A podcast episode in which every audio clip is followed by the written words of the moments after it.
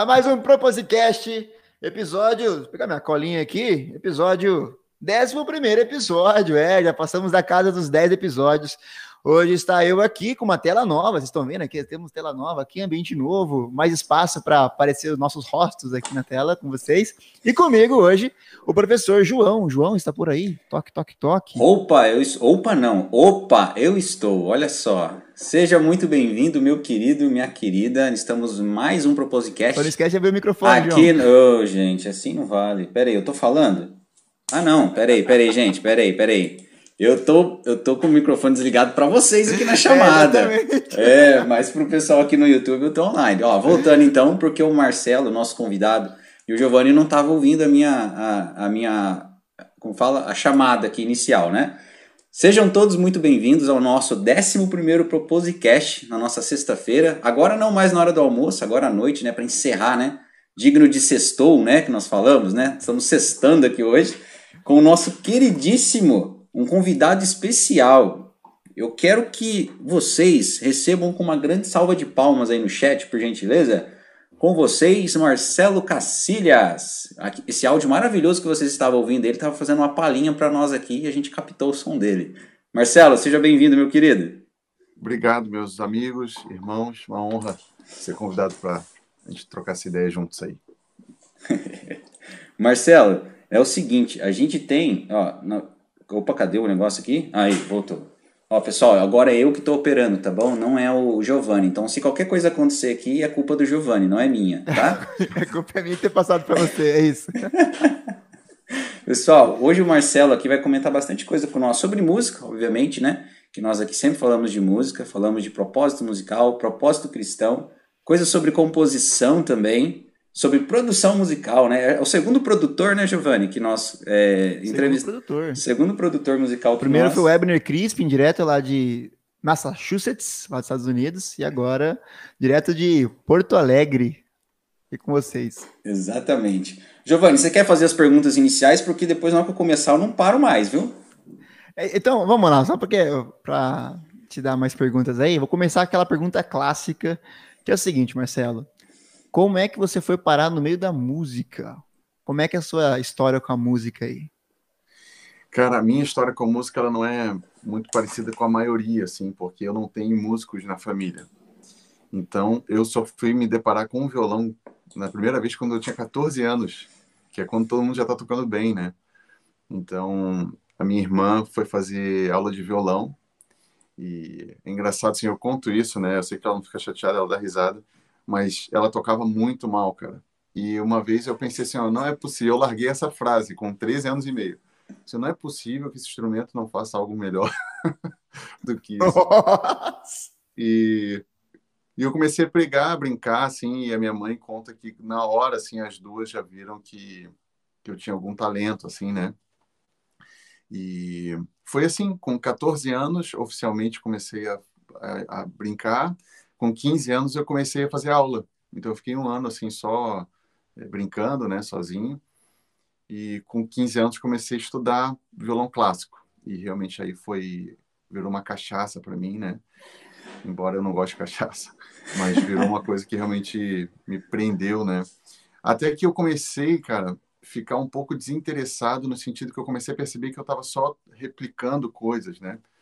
Eu tinha uma veia criativa desde muito cedo. E aí era Vila Lobos, coisas que eu achava linda, assim, mas chegava uma hora que eu, cara, eu vou ficar a vida toda tocando música dos outros compositores, né? E o meu professor sacou isso, assim. E aí a gente começou a estudar harmonia. E quando entrou em harmonia, aí me pegou, cara. Foi uma loucura, assim. Aí daquele momento eu percebi que a minha vida ia ser isso, assim, quando a gente começou a estudar harmonia. Eu falo para meus alunos que harmonia é um caminho sem volta, né, cara? Você começa a aprender e você não quer mais sair daquilo. É, é isso aí. O, Marcelo, você comentou que você estudou violão clássico, certo? Uhum. Nossa, uhum. eu, eu, sou, eu sou estudante de violão clássico também, sabe? Não, não toco muita coisa, uhum. não. Mas você falou Vila Lobos ali, rapaz. Inclusive, eu tô estudando um prelúdio número 3 dele, sabe? Legal. É, uhum. Nossa, cara. E na que você. Acho que foi antes ontem, tava dando uma olhada nos seus vídeos no Reels. Eu vi que você é, pegou um arranjo do, do Bernard sobre a Rude Cruz, né? É, a, a, composição dele. Não sei se você já ouviu falar do Edson Lopes, com certeza já deve ter assistido algum vídeo do Edson Lopes ou lá, ele tem muitas composições de violão clássico. Uhum. Inclusive, ele tem um arranjo da, da Rude Cruz também, que ele, ele gravou. Nossa, cara, é maravilhoso. Ele tem um EP também, sabe? Um álbum que ele fez, Legal. na verdade. É bem bacana. Mas esse violão clássico que você estudou, já estendendo a pergunta aí do, do Giovanni, você chegou a estudar no conservatório? Foi particular? Como é que foi? Não, eu sempre estudei em particular. É, claro, teve. É, Teve um momento que eu comecei a estudar com um espanhol, com um argentino, que o cara é muito conhecido e tal. E ele falou assim, cara, tu vai ter que começar tudo de novo. Porque eu aqui, eu te mostrando no violão. Eu sempre toquei e meu polegar sempre apareceu aqui em cima. Não sei se tá dando ah, pra ver. tá dando, tá dando. E o cara pirou com isso aí. Ele falou assim, isso aí é uma blasfêmia, coisa e tal. Tanto que hoje eu uso o polegar para tocar as tônicas, né? lá de Almeida, assim, né? E, mas na época, eu para mim foi muito chocante, assim, ouvir. Então, por que eu estou falando isso? Porque a escola erudita, eu acho ela muito xiita, cara. Eu acho ela é uma bolha, assim, muito fechada, não conversa muito com o popular, pelo menos os ambientes que eu andei, entendeu? E por muito tempo eu achei que seria a minha vida, porque realmente eu estava... Eu cheguei a fazer o vestibular da Universidade Federal aqui do Rio Grande do Sul, que é uma das melhores faculdades de música assim, né, do Brasil. E a prova é terrível. E eu passei na prova. E eu não fui muito bem no solfejo, mas o que me ferrou mesmo foi química. Eu não estudei nada da, das outras matérias, então o vestibular tradicional foi muito mal, porque eu fiquei um ano e meio só estudando, oito horas por dia estudando música clássica, né? Mas aquele ambiente, assim, não tinha nada a ver comigo por mais que eu ame assim algumas peças, algumas eu lembro até hoje, assim, faço questão de não esquecer. É, eu, eu, vejo que o, o, mundo erudito ele é fechado, assim. Então, eu acho legal para quem gosta desse ambiente. Assim, para mim não chegou uma hora que não não era mais, eu me senti um peixe fora da água, entende? E então isso e na verdade isso, daí eu encerro minha resposta isso foi bom para mim até, porque aquelas normas, aquela forma de tocar, que tem que soar, tu tem que tocar com, com esse milímetro aqui, isso para mim foi tão é, estranho que eu, eu acabei saindo completamente da forma. Então, para mim, eu virei um pesquisador sonoro, assim. Então, meus alunos, alguns era engraçado, porque eu começava a dar aula, tá, mas não tem problema, o meu dedo, a minha mão tá assim, assim, cara, tem problema, tu não conseguiu tocar. Tu tá conseguindo tocar, tá executando? Então, tá, pra mim tá ótimo. Então, isso foi moldando a minha musicalidade, inclusive.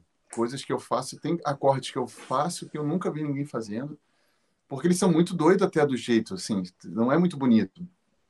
Então, o que eu quero dizer é que, sim, eu tive uma escola erudita que foi muito importante. O, o que eu tô colhendo hoje musicalmente vem muito desses anos, né? Mas acabou não sendo assim a minha tribo mesmo. É, tira, tira, uma dúvida, o, o Marcelo. É, duas dúvidas, na verdade, né? A primeira é que eu, eu, não, eu não sou formado na parte da, do violão clássico, né? Mas eu escuto muito falar o seguinte: ah, violão clássico, quem estuda da forma do violão clássico, a pessoa não tem criatividade, não consegue compor, é tudo muito engessado. Violão popular não, você consegue criar, tem muito mais espaço para criatividade. É, é isso mesmo ou isso é uma falácia? Não, eu acho que não só sobre o violão, né? Eu vejo que as universidades de música criam replicadores, grandes intérpretes, mas não estimula a criação. E essa é uma bronca que eu tenho, porque a música, justamente para mim, é uma forma que cada um expressa aquilo que Deus colocou em si. E a ah. ferramenta vai ser a música. Agora, se eu tocar exatamente como Vila Lobos, exatamente como Chopin, eu penso que eu estou replicando algo que Deus deu para o cara. e estou anulando aquilo que Deus me deu, entende? E eu sei que isso é controverso, sei que pode ser polêmico para a escola erudita, mas é a minha opinião. É, eu vejo que saem, saem pessoas que tocam muito bem aquilo que os outros fizeram. E eu sempre quis ser os outros. Essa é a verdade, não? Uau, Uau. Marcelo, deixa eu já continuar aqui, eu vou endossar o que você está falando aí. Por eu ser também violonista erudito, é, eu, eu também vi essa dificuldade. Eu também vi essa dificuldade, porque é o seguinte, justamente essa questão da, da, de que nem você falou, né? Tocar aquilo que os outros fazem, sabe? Mas o que eu faço? O que eu fiz? Será que eu tenho como eu tocar? E eu, como violonista erudito, mas também, obviamente, a gente toca popular, tudo tem esse jeito popular, eu sinto muita dificuldade, muita dificuldade, por exemplo, em transitar, não em transitar, mas, por exemplo, é, a forma de tocar também já é uma, um estilo diferente, né? A gente carrega isso, eu gosto de tocar só na posição do violão erudito mesmo, mas quando a gente, por exemplo, vai se encontrar com um amigo, por exemplo, encontrar um vamos tocar uma, uma, uma, uma música aqui, rapaz, eu penso assim, mas cadê a partitura? Cadê a partitura? Eu já penso, sabe? Por ser violonista clássico, a gente já está acostumado com o visual, sabe? Não tem essa liberdade mesmo. E, rapaz, quando a gente consegue ter essa visão aí, eu acredito que todos os violonistas, né? Obviamente, cada um tem seu propósito, né? Cada um tem a sua... aonde ele vai atuar. Mas eu acho que é muito importante para um violonista clássico ele transitar nesse popular aí, sabe? Porque senão realmente ele vai ficar simplesmente um, é, pode parecer estranho, né? Mas parece um robô, né? Vamos dizer assim, só fica repetindo aquilo que já está executado e está sendo executado há anos, né? Vinhares Cara, assim, é, sendo... tu, tem, tu tem filho, né? Tenho. Tu falou. Eu tenho duas meninas.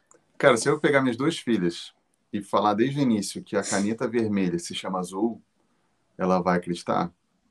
Então, dependendo do meio que tu tá, tu sempre vai só respirar aquilo, entende?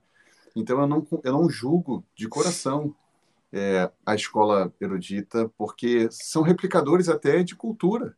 Né? Sim, verdade, verdade. Então, eu entendo que. Não, não, eu nunca vou dizer assim, ó, não, o cara do erudito tem que sair para o popular para ele. Não.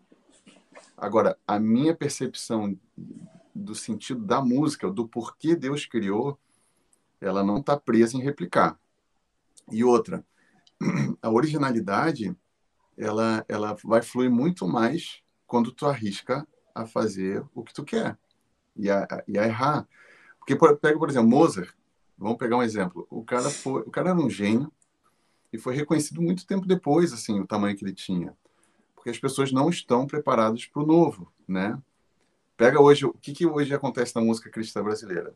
É worship, né? Uhum. Por quê? Porque é o que mais vende, o que dá mais certo. Então, se tu pega um jovenzinho que está compondo, ele vai caminhar para esse para o worship, porque ele tem medo de não ser aceito, né? Então, se ele fizer uma música que é muito diferente, ela pode até estar tá colorindo o mundo, ele não sabe e ele não vai botar para fora porque ele tem medo que as pessoas não vão aceitar. Então, isso que eu vejo muito da música erudita, assim. Pode ter um músico que é maravilhoso, que é criativo, mas ele sempre ouviu que ele tem que tocar Vila Lobos, né?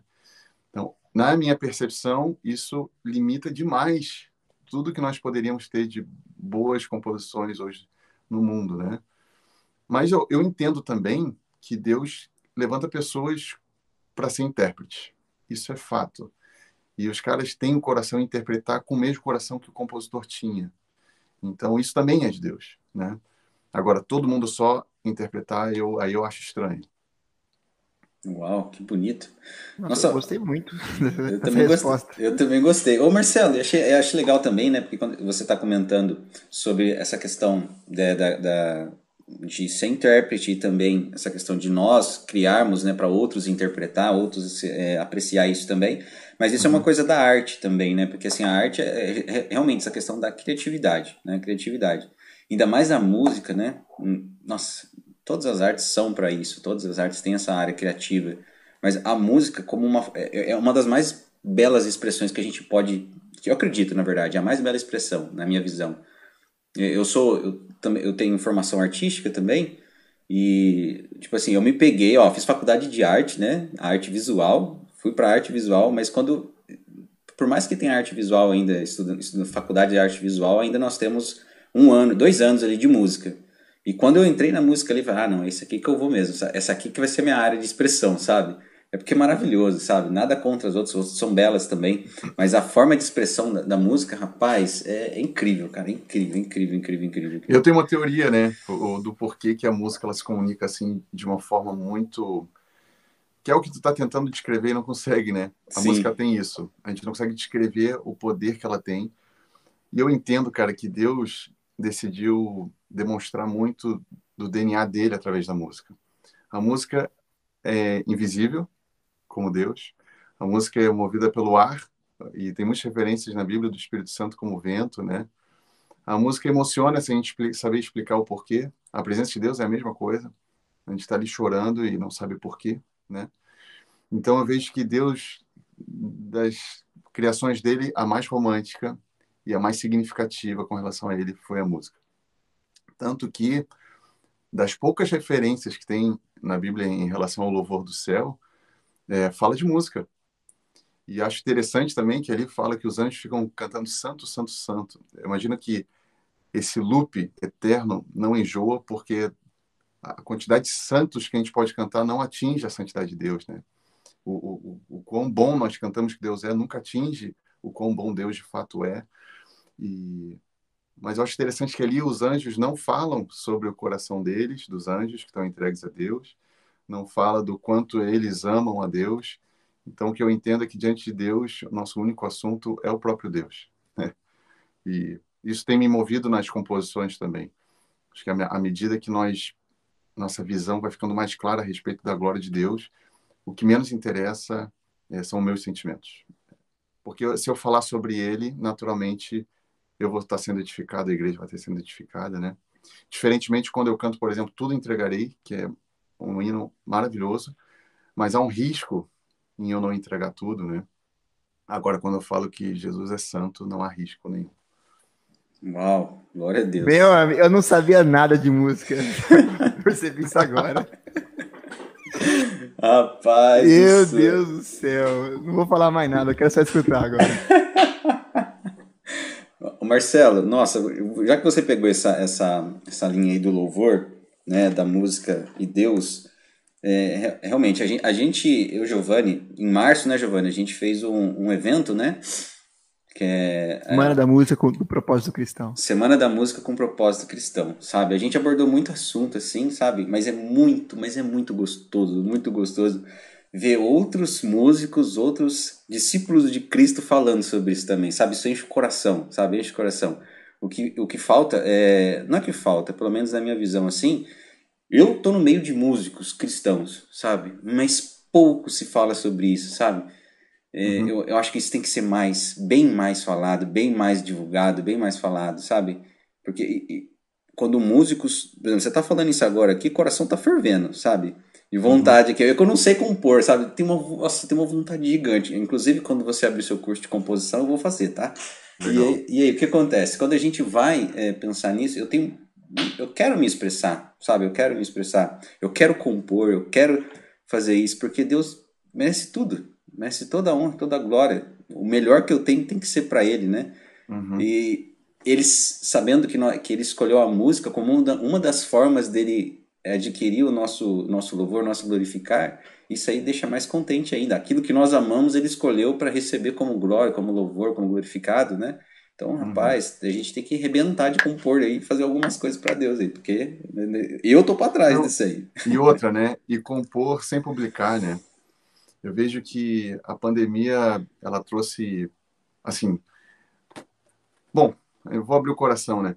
esses tempos, a, a pandemia, o que, que aconteceu? Todo, tudo foi para internet, né? Já estava, né? Mas oficializou. Então, os encontros são online, as lives são online, né? Tudo é online. E eu vi alguns irmãos falando assim, cara, eu vejo isso como um grande avivamento, é, pelo fato de a igreja agora estar na internet e tal.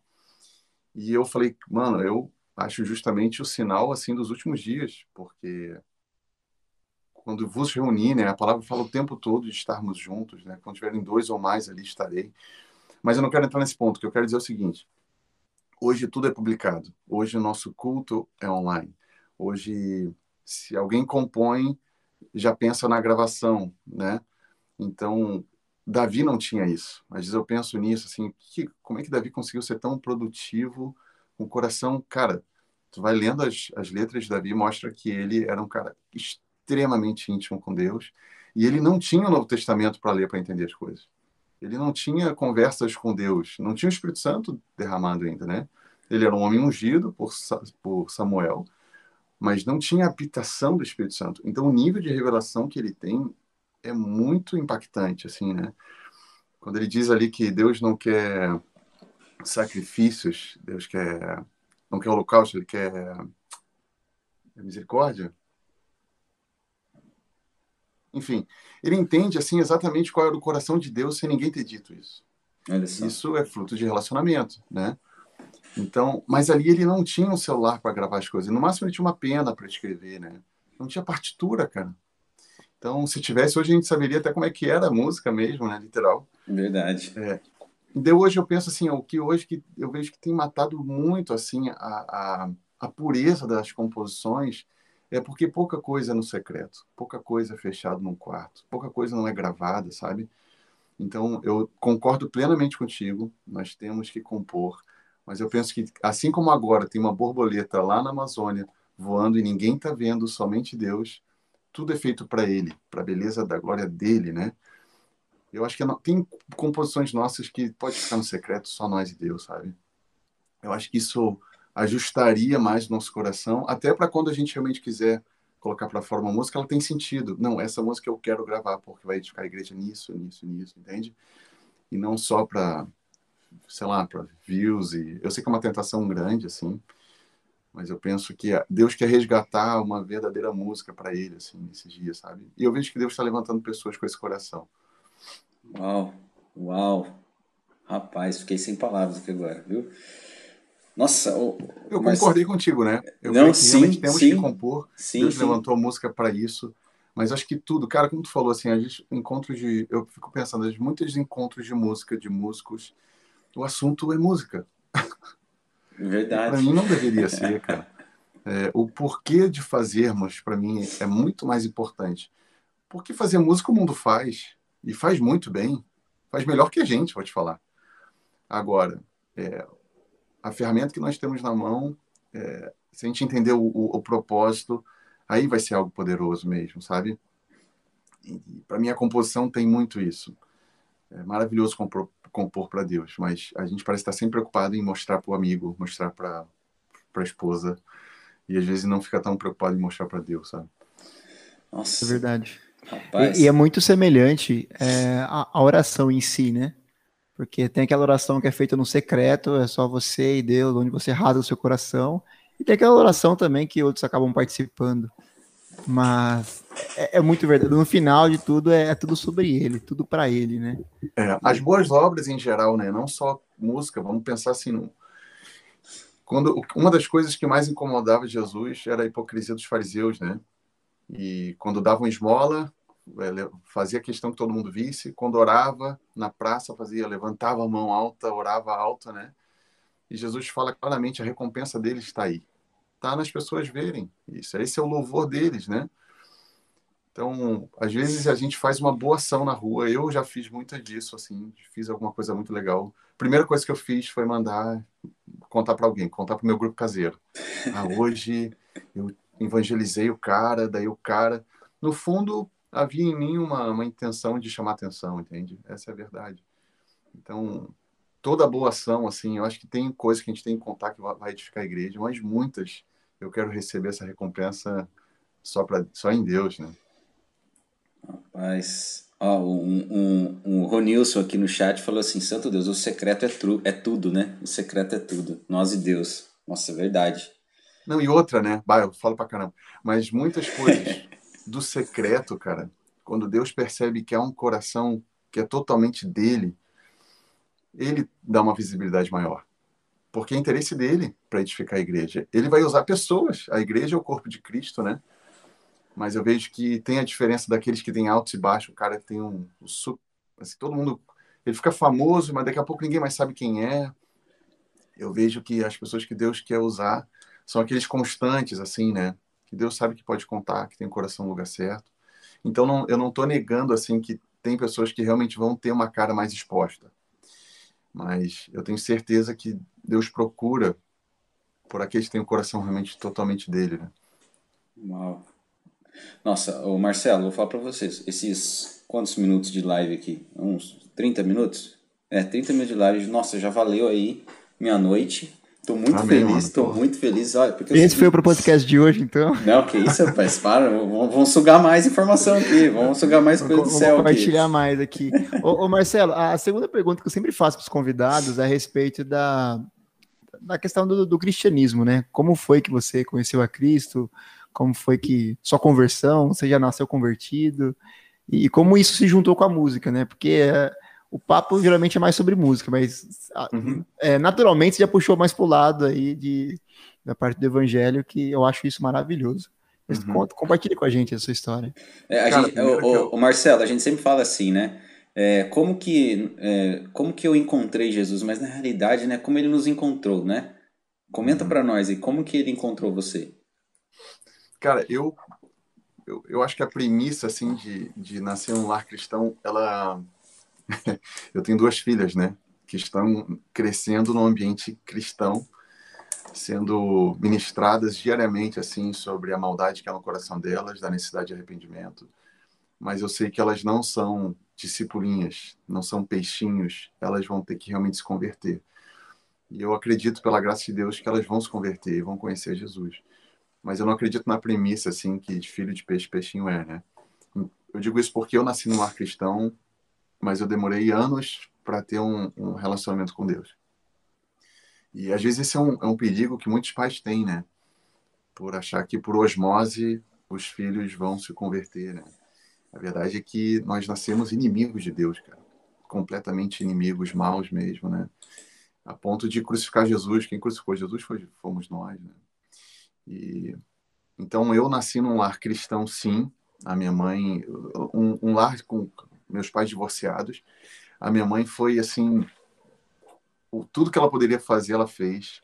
E hoje eu não estaria aqui sem a fé da minha mãe, hoje convertido. Mas eu, com 19 anos, e olha que eu tocava na igreja, eu era um cara com frutos. Mas faltava uma revelação clara, assim, a respeito da glória de Deus, do porquê que eu, eu estava aqui nessa terra, né? E eu eu estava num relacionamento, enfim, com 19 anos, eu fui do Rio fui morar em, eh, em São Paulo, aí me envolvi num relacionamento fora dos padrões de Deus, aí me desviei mesmo, assim. E aí teve um dia, cara, eu tava completamente frio, assim. Eu acho interessante porque às vezes a gente não entende o processo da conversão, né? Porque é um, é um milagre, né? Em Hebreus mesmo diz, né, que era, éramos uh, mortos nos nossos delitos e pecados.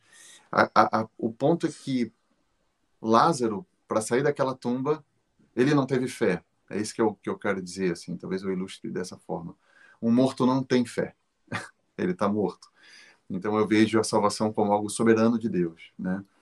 E eu estava completamente morto em São Paulo e eu não tinha fé, cara. Eu estava totalmente sem o Espírito Santo, assim.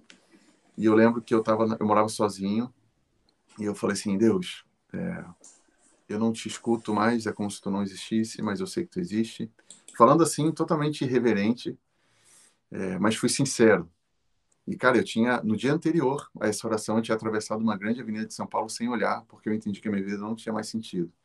Então, eu cheguei numa depressão tamanha a ponto de realmente pensar em, em partir. E naquele dia, Deus teve muita misericórdia de mim, cara. Eu acho que ele viu, assim, uma sinceridade absurda. E essa foi a minha experiência. Eu sei que Deus não faz igual com todos, né? mas eu tive recebi um choque, cara, foi como um choque. E eu, quando eu vi, eu estava duas horas chorando. E ali eu fui tomado, assim, pela graça de Deus. E, cara, desde aquele dia, minha vida nunca mais foi a mesma. Quando alguém pergunta como é que foi a minha realidade de conversão, eu, literalmente, eu morri e nasci de novo. Eu não melhorei 1%, cara. Então, às vezes me aperta o coração quando eu vejo jovenzinhos na igreja, que eu vejo que não caiu a ficha deles, assim, sabe? Que é tudo tá indo porque os pais vão e, cara, enfim, eu não quero me alongar, mas essa foi a minha experiência de conversão. Eu nasci sim num ambiente é, santo. Durante esse período que eu estava muito mal, a minha mãe é, esfolou o chão com, com o joelho dela. Então eu sou fruto de uma mãe que orou muito pelo filho. Então se tem alguma mãe que está com um filho que não está bem no Senhor, pode ter certeza que a tua oração tem um poder soberano para Deus. Então, essa foi a minha história. E hoje eu tenho muito temor com as minhas filhas, né? Eu sei que se elas não verem esse Jesus que eu prego em mim, vai ser só um discurso. Não vai ter, vai ser uma palavra sem vida. Cara, é, queria dizer que sim, mas eu vou abrir aqui. Bom, é que às vezes as minhas respostas são um pouco polêmicas, tá? Mas tudo bem. Mas, Marcelo, pode, assim... pode ficar em paz, cara. Fala tudo que você tá. quiser falar aí. Está liberto, pode falar. Eu vejo, cara, assim, ó, quando eu era. Quando eu tinha meus, meus 14 anos, ali. Não, meus 17 anos, é. Eu era alucinado para tocar na igreja. Então, me permitiram entrar para ficar num canto do palco tocando violão, sem estar plugado, mas só de estar acompanhando. Essa foi a minha história assim inicial, né? E eu era, cara, eu amava aquilo, cara. Para mim, assim, o culto era um momento importantíssimo da minha semana, sabe? E eu não vejo isso hoje nos jovens. Não falo do culto, mas eu não vejo essa fome e sede de estar no louvor. E eu tenho uma eu acho que eu sei talvez o porquê. Na minha época, cara, eu não tinha internet, eu não tinha nem celular com 17 anos. A minha vida era o violão. Eu mergulhava e eu comia aquele troço, cara, o dia inteiro. Eu tava doido para sair do colégio para tocar a tarde toda. Então, eu, eu vejo poucos jovens assim hoje. Eu vejo jovens músicos, muitos que passaram por mim como alunos, mas aquela fome que eu tinha. E claro, eu acho que Deus colocou isso em mim também. Eu não estou falando que isso tem que ser em todos, né? Mas na minha época, eu via muita gente querendo tocar louvor. Hoje eu não vejo tanto. A nossa congregação tem muitos jovens que participam, é, e são jovens piedosos, zelosos, que amam a Deus. É, mas eu vou te falar que, em geral, eu vejo um nível técnico mais baixo do que na minha época, quando eu era jovem, sabe? Até porque hoje é, é muita divisão de tempo. Tira, assim, o cara faz faculdade, ele, né, hoje é, o nosso tempo ele é, é, dividido entre muitas coisas, só que hoje também tem Netflix, Hoje também tem YouTube e hoje também tem WhatsApp. Então, assim, aquelas minhas oito horas que eu estudava, eu não sei se hoje eu teria as oito horas, entende? Hum, então, eu vejo uma mudança cultural de gerações que faz com que hoje o nível técnico de todos é mais baixo que naquela época e menos jovens querendo tocar louvor, porque elas estão distraídas com outras coisas. Eu estava falando aqui para eles sobre essa questão da dificuldade, né? É, dos jovens hoje estar conectado aí, buscar o louvor, sabe? Não que é, eles o evangelho precise disso, mas o interesse ali, vamos pensar dessa forma. Na minha época, quando eu estava estudando, lá em 2005, como disse, é, não tinha nada disso, não tinha nada disso que os, hoje de, de os jovens de hoje é, sentem, né? E realmente, eu analisando agora, Marcelo, eu acredito também que eu eu até, até refleti aqui agora. Eu acredito que eu não teria todo esse tempo que, que nós tínhamos naquela época para aprender música. Cara, a prova disso é a próprio é o, as músicas. Vai ouvir as músicas da igreja hoje. O Brasil todo toca a mesma coisa. Naquela época, quando a gente tinha acesso a um, a um disco, a um CD, a gente ouvia coisas diferentes, entende? Não tinha internet para tu imitar ninguém. Então, era uma cultura totalmente diferente. Então, a, o universo da música ficou muito, todo parecido. Cara, o mundo pop hoje é todo parecido. É, agora a gente tem o worship, porque eu não critico o worship, eu gosto, cara. Mas eu acho que não precisa todo mundo fazer, entende? E, então, eu não vejo só nessa mudança cultural dos jovens não tocar mais tanto, mas o, ficou tudo parecido. Se a gente vai numa igreja no Amazonas, eu já sei como é que vai ser o timbre da guitarra, porque é o mesmo daqui, entende? É verdade. Então, isso entra naquele assunto da composição que a gente falou também. É, aí eu não permito que Deus coloque para fora aquilo que Ele me deu e que Ele deu só para mim, para colorir o mundo. Eu entendo que Deus, cara, lá de cima ele vê um grande mosaico, né? Tem uma pedrinha preta, tem uma marrom, tem tal, e de cima tem um quadro lindíssimo assim. Agora depois de, sei lá, dos anos 2000, tá tudo uma cor só, sabe? Não Uau. tem mais o sal ficou uma coisa meio sem sabor, entende? Mas eu não quero ser crítico, é só uma visão assim geral a respeito da música, que é o nosso assunto. Mas se for pensar, cara, tipo, até o nosso momento devocional com Deus. É... Se eu não tenho fome, eu não como. se eu tenho fome, eu como. Se eu tô com sede, eu tomo. Se eu não tô com sede, eu não tomo. Então, tanto estudo musical como nosso tempo com Deus, muitas vezes a gente não vai ter vontade. A gente está numa carne terrível, cara. Então, talvez a gente. Eu tenho uma teoria que, na... que nunca mais vai ter gênios como John Sebastian Bach, como Mozart, porque naquela época os caras só tinham piano. É só o que eles tinham, desde criança. Então, aquilo ali, ali criou gênios, entende? Então, hoje é inimaginável tu fazer com que uma criança só toque piano ou que ela passe toda a juventude dela até os 20 anos só tocando piano. Inimaginável hoje, não dá, né? É verdade. Então, para mim, essa é uma resposta, porque por muito tempo, principalmente quando eu estudava, assim, cara, eu lembro quando me deparei com Vila Lobos, que é um dos meus preferidos, brasileiro meu preferido, né? Eu lembro, eu pensava assim, cara, nunca mais vai ter um Vila Lobos no Brasil. Eu lembro que eu pegava ônibus, era longe minha, onde eu fazia aula, e eu voltava refletindo, assim, porque eu amava aquelas peças, né? E eu fui chegando a essa conclusão, cara, nunca mais vai ter, porque nunca mais alguém vai se dedicar como ele se dedicou, entende? Porque tu vê o, o músicos geniais, cara, tu pega Matheus Assato, é um gênio, um gênio absoluto, cara. Mas é um gênio cultural hoje pop, porque a cultura dele é essa, né? E tá tudo bem, tá certo? Sim. Mas não, talvez não igual aqueles caras a gente nunca mais vai ver, entende? Porque é outra cultura mesmo. É, isso, já... Marcelo, duas perguntinhas aqui sobre isso que você falou. É, voltando um pouquinho na hora que você estava falando da sua, da sua, história, a respeito de relacionamento, que você falou que, que, a sua mãe orava por você, né? E você recebeu esse milagre, é, porque, como você disse, né? Morto não tem fé, tem que ser, ser vítima de um milagre para poder voltar a ter fé. Uhum. É, e quando essa pessoa, vamos dizer assim, não tem ninguém orando por ela, ela está simplesmente morta, morta entre aspas, né? morta, esquecida. Como voltar a ter esse relacionamento com Deus?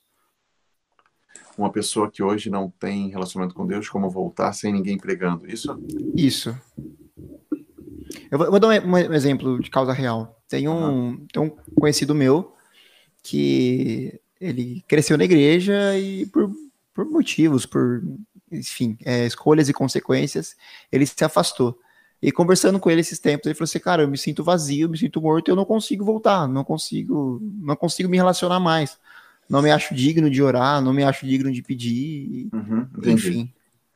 Cara, esses dias agora eu recebo mensagem de tudo que é tipo no Instagram, inimagináveis, cara.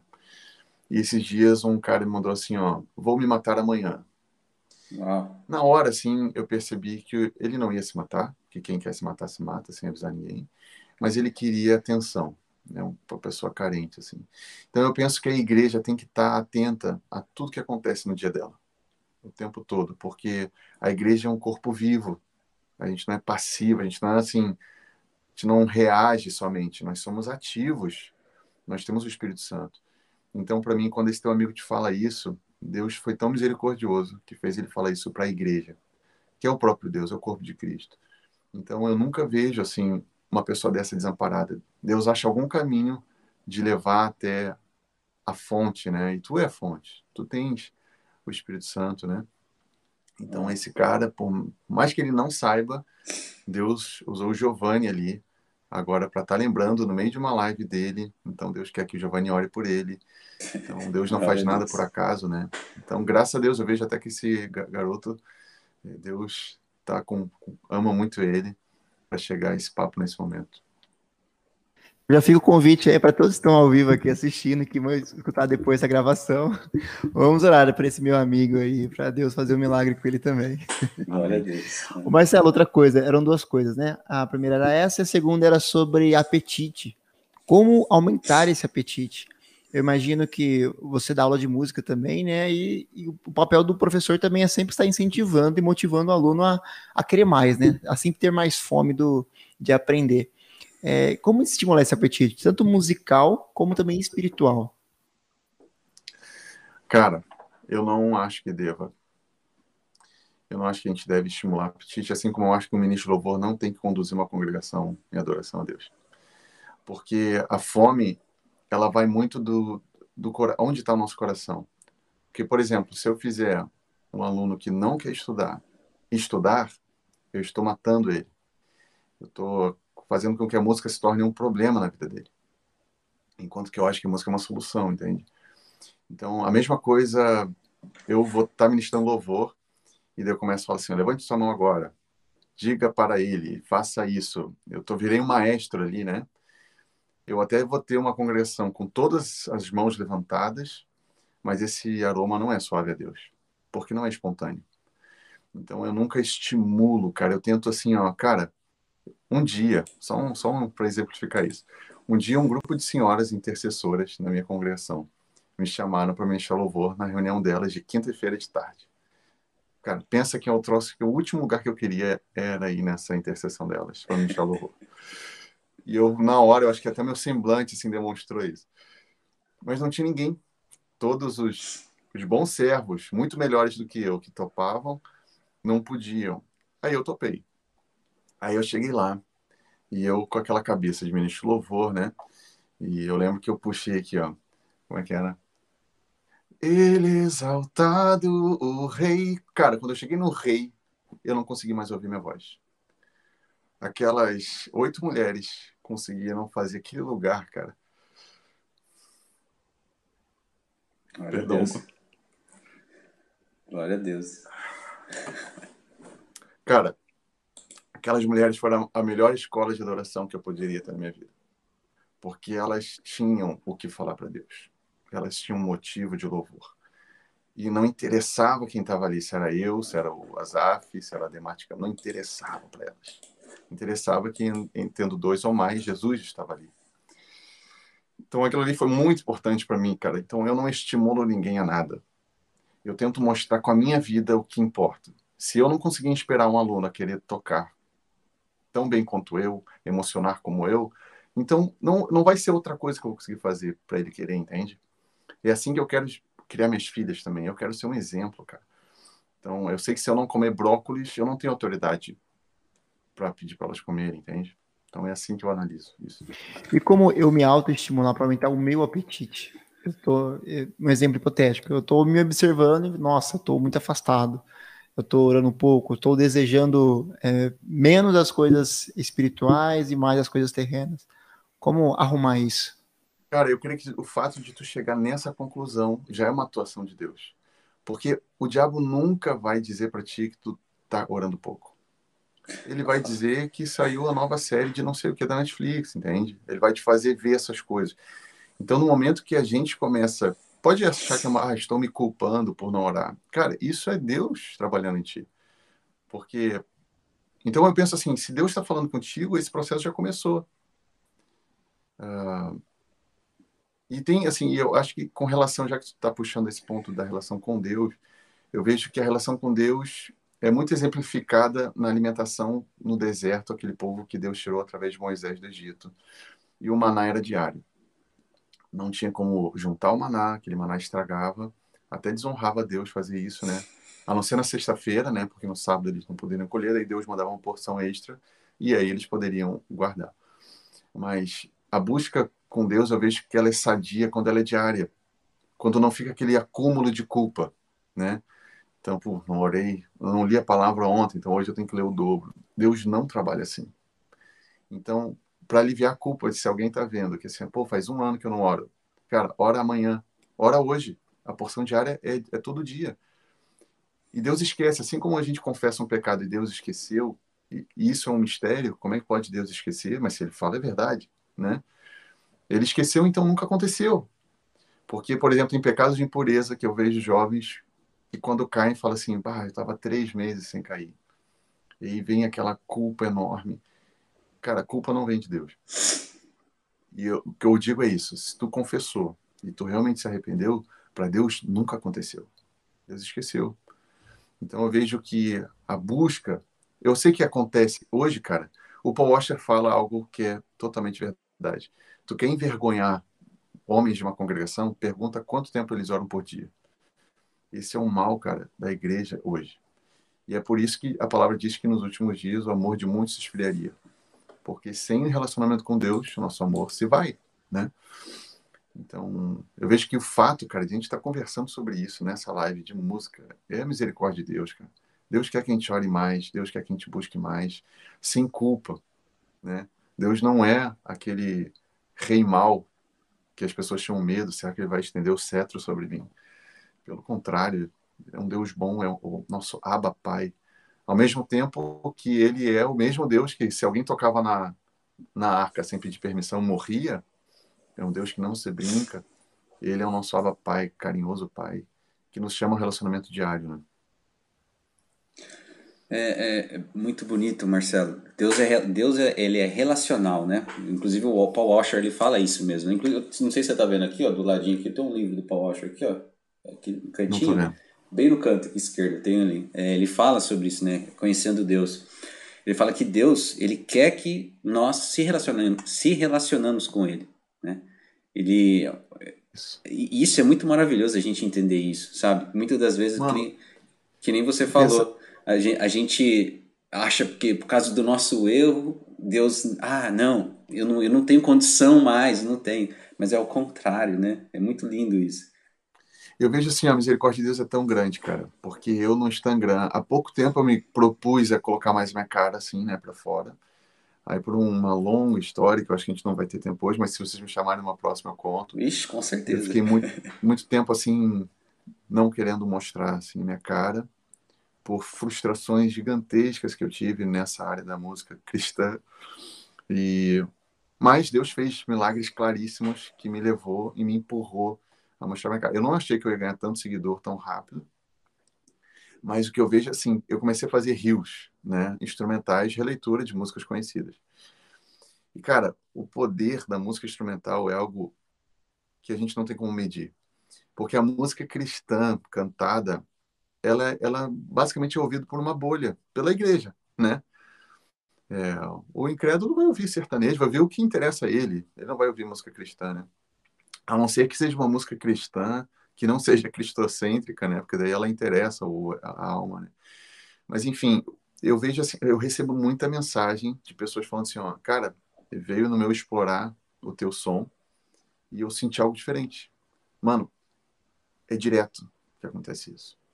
Aí eu penso assim, cara, olha como Deus amou esse cara e olha a forma como Deus fez com que esse cara tivesse contato com a igreja. Usou uma música instrumental fez com que o cara sentisse algo diferente e ele abrisse isso. Sem ele saber que eu sou cristão e que agora eu vou pregar o evangelho para ele. Glória a Deus. Então, assim, oportunidades lindas assim, que Deus tem me dado de falar do amor dele Glória através da música instrumental, cara. Então, eu vejo que Deus tem os seus caminhos, assim, né? E voltando para a música, essa é uma, é uma benção, assim, que eu tenho vivenciado nesses dias. Por isso que eu nunca largo, não vou conseguir largar a música instrumental. Eu vejo que Deus me chamou para isso também, sabe? Eu sou compositor, eu sou ministro de louvor. Eu poderia hoje fazer assim todo um layout no Instagram para mostrar que eu sou o cara que canta, que tem muito mais visibilidade, mas eu não consigo dizer não para algo que é claro de Deus na minha vida, assim, né? Então eu sempre, eu tive uma reunião ontem com a Oni Music que eu fechei contrato com eles, uma distribuidora, e eles perguntando assim meu perfil e eu falei exatamente isso. Olha, eu nunca vou deixar de ser um músico instrumental eu vejo que Deus comunica de uma forma diferente com esse tipo de som. Nossa, é, é muito. Meu Deus do céu. Rapaz, eu, eu tô, tô aqui, eu tô, um monte de chavinhas está sendo viradas. Muita pela glória de Deus. muitas chaves, muitas chaves. Ô, ô, Marcelo, deixa eu complementar uma coisa que você falou aí. É, eu achei bonito que você falou sobre a questão da, da, dessa música instrumental, né? É porque, assim, muitas das vezes a gente é, utiliza das palavras, né? E às vezes as palavras têm persuasão né?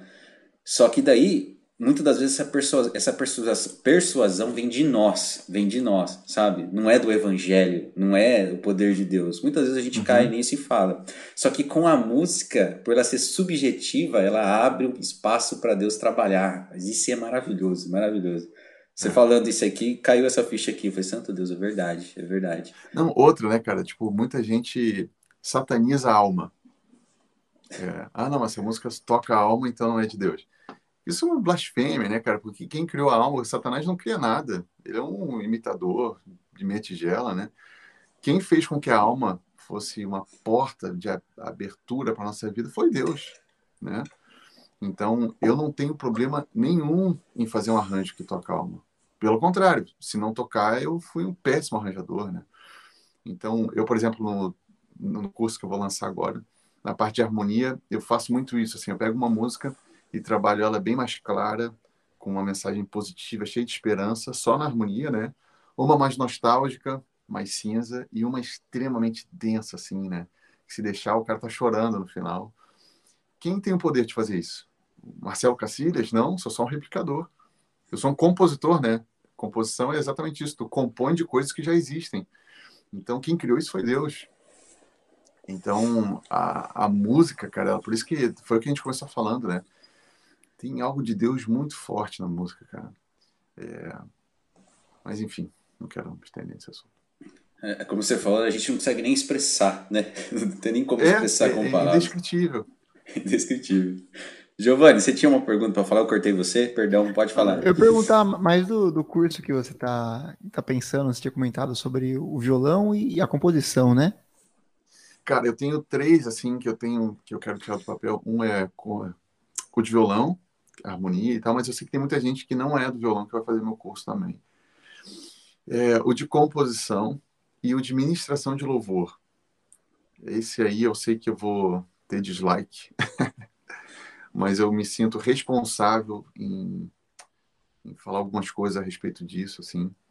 Não sei se vai ser curso, talvez seja, não sei. Vou, vou orar assim para ver uma estratégia. Mas, cara, é, hoje o que a gente tem de administração de louvor é uma coisa que eu não, eu não encontro nas escrituras. Em lugar é. nenhum, cara. Então, eu acho que a gente precisa reformar algumas coisas. E eu penso que se Deus fala para alguns e esses alguns se calam, a Bíblia diz né, que sem profecia o povo se corrompe. Então, Deus tem seus profetas e para trazer a direção, assim, né? Então, eu penso que como eu estou nessa área, eu fico atento, assim, cara, o que, que Deus quer com a música? Deus pode falar diretamente, mas ele usa a palavra dele, né? E o que, que fala de música no Novo Testamento, cara? Quase nada. Verdade. Fala lá em 1 Coríntios, né? Quando vos reuniam, um tem salmo, um tem cântico. Então eu sei que tem. Tem música quando nos reunimos. Jesus indo para o Getsemane, ele canta um cântico, né, com os discípulos. Ou seja, era uma, era fazia parte da vida dos discípulos com Jesus. Então eu sei que a música é muito presente. Agora, essa forma litúrgica, assim, nossa, coisas assim para mim que são escândalo, assim. Mas, enfim, tenho, tenho esse assunto no meu coração é, e não seria, eu não traria uma direção do que fazer. Pelo contrário, seria mais um questionamento. Assim, estamos fazendo o que a Escritura nos ensina ou a gente inventou um troço e está replicando e é uma cultura contemporânea?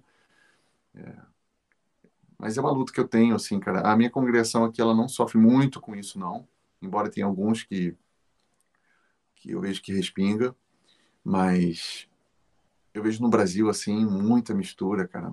Eu vejo pouco senso crítico, essa que é a verdade. Eu vejo pessoas, assim, imitando pessoas, sabe? Não tem problema se tu tá imitando pessoas que imitam a Jesus, como Paulo fala, né? Seis meus imitadores, como eu sou de Cristo. Agora, quando tu imita pessoas que estão imitando outras pessoas, que viram um loop, sem tu ver nada, assim, da palavra, eu acho que é um problema sério. Ó, já vou ficar em oração aqui para Deus dar essa luz para você fazer esse curso aí, ministrar Amém, isso, porque isso é extremamente necessário, né? Mas é, a, a, gente vê muito isso pela questão do, do profissional, né? A gente está falando do profissional tudo, mas nós acabamos de ver aqui que não é só não é só o profissional, então a gente tem que ter essa atenção, ter esse cuidado, porque se Deus escolheu a música como uma forma de nós glorificarmos também, a gente tem que fazer isso conforme aqui a vontade dele, né? E não se pensar em, em como se diz, deixar as influências humanas ali, né? Então, uma coisa que a gente Não, João, o que tu falou ali é, tem sentido, né? Tem, é, tu- é totalmente verdade. Tem uma diferença da persuasão humana e do poder do evangelho. E o que eu vejo são ministros de louvor persuadindo o povo. Isso. Sem poder, cara. Não há poder. Tem, tem almas sendo tocadas. Eu vejo reação da igreja, isso eu vejo. Mas eu não vejo um fruto persistente. Então, eu acho que o que que a gente consegue medir realmente uma árvore pelos frutos, né?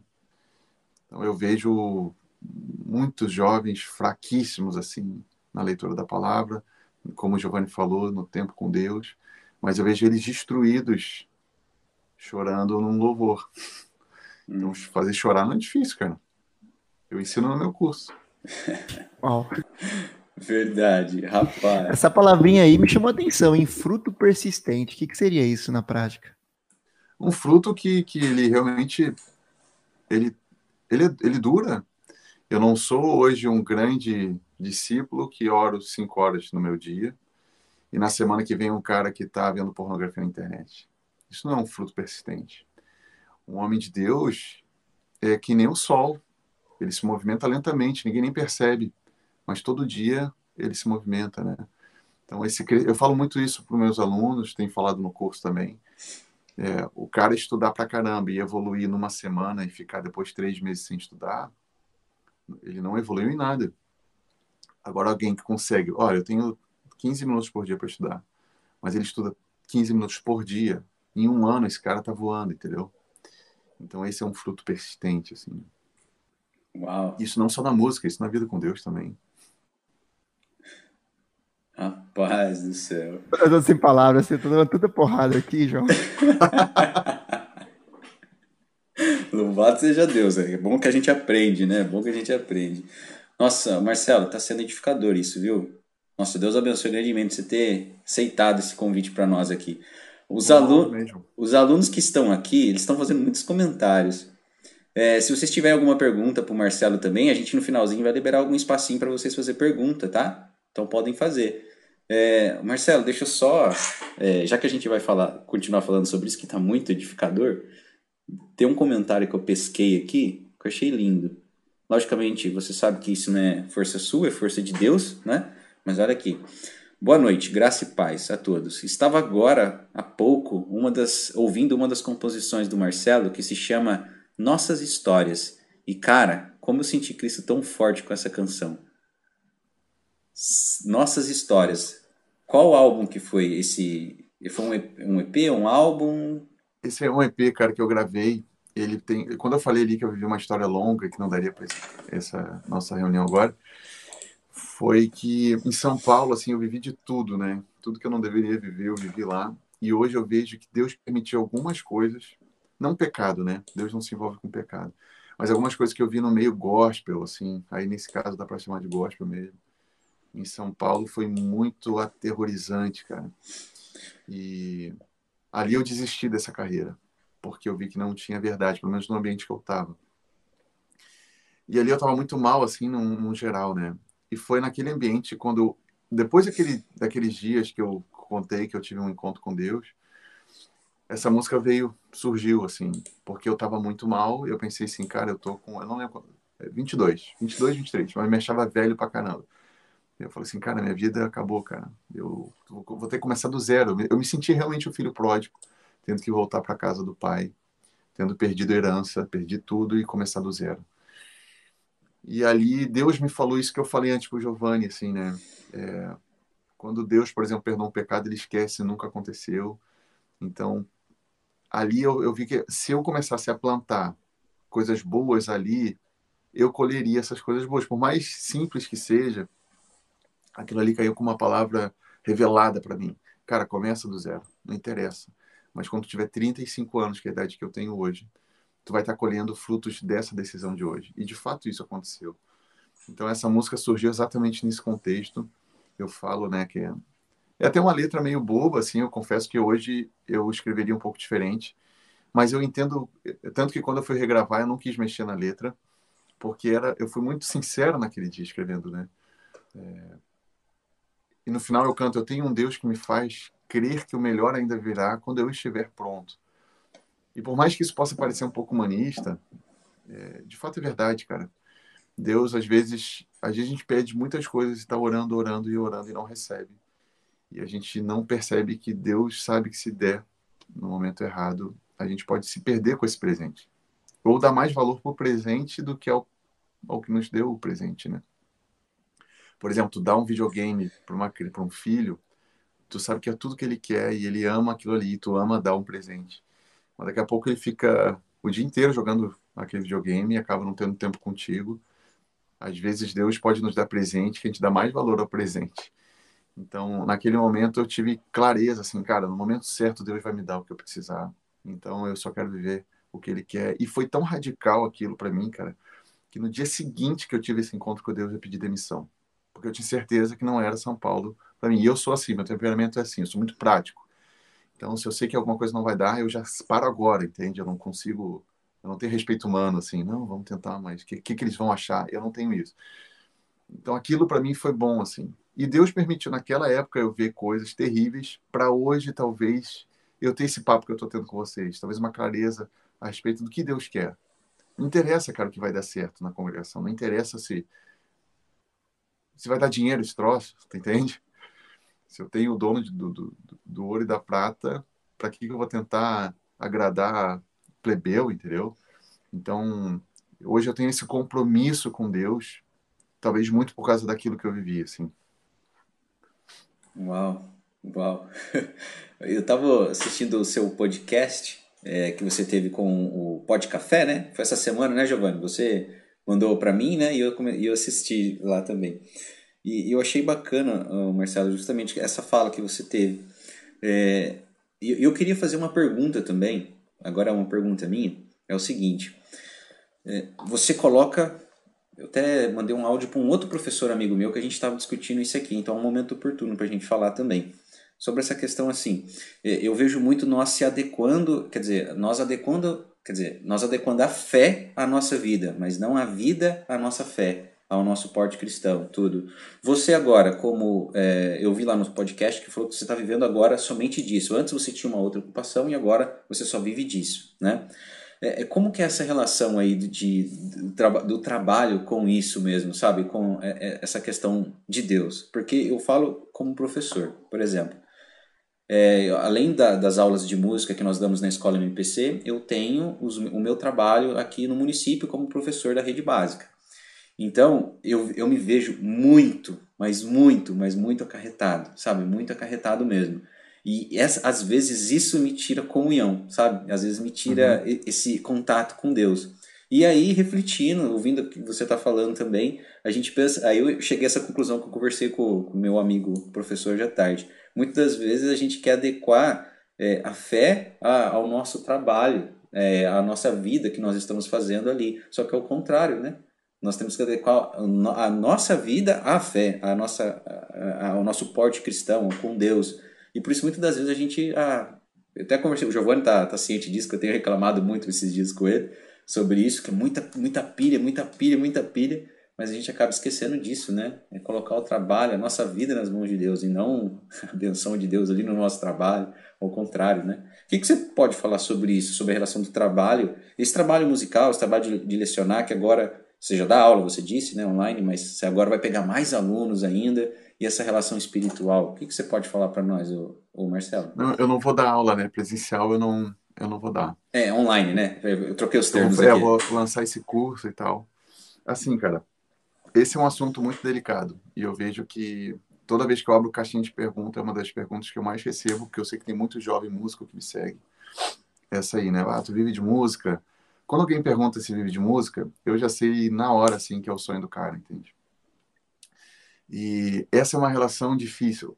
Eu, eu por muitos anos, eu pensei assim, Deus, eu sei que tu me chamou para ser para trabalhar com isso, mas eu não vejo como, porque eu não queria fazer aquele aquele trabalho sujo para ganhar grana musical e foi muito difícil, cara. Minha esposa sofreu comigo assim, porque eu eu ficava assim, cara, mas por que que Deus me deu esse dom? Várias vezes eu falei isso para Deus. Podia ter me dado qualquer outro. Não, não me dá esse, porque esse mexe muito comigo, entende? E eu, por muitos e muitos anos, eu fiz jornada dupla. eu trabalhava o dia inteiro com representação comercial de cosméticos e de noite eu vim aqui para o estúdio. E eu sempre tive trabalhos assim, né, de produção ou, ou gravando as minhas próprias coisas. E minha esposa assim é um exemplo de uma mulher que entende assim um chamado que Deus me deu. Ela nunca reclamou disso. Mas como tu, assim, eu sei como muitos, é difícil, cara, a gente trabalhar com outras coisas e também com música, porque o nosso sonho é ficar só com música, né?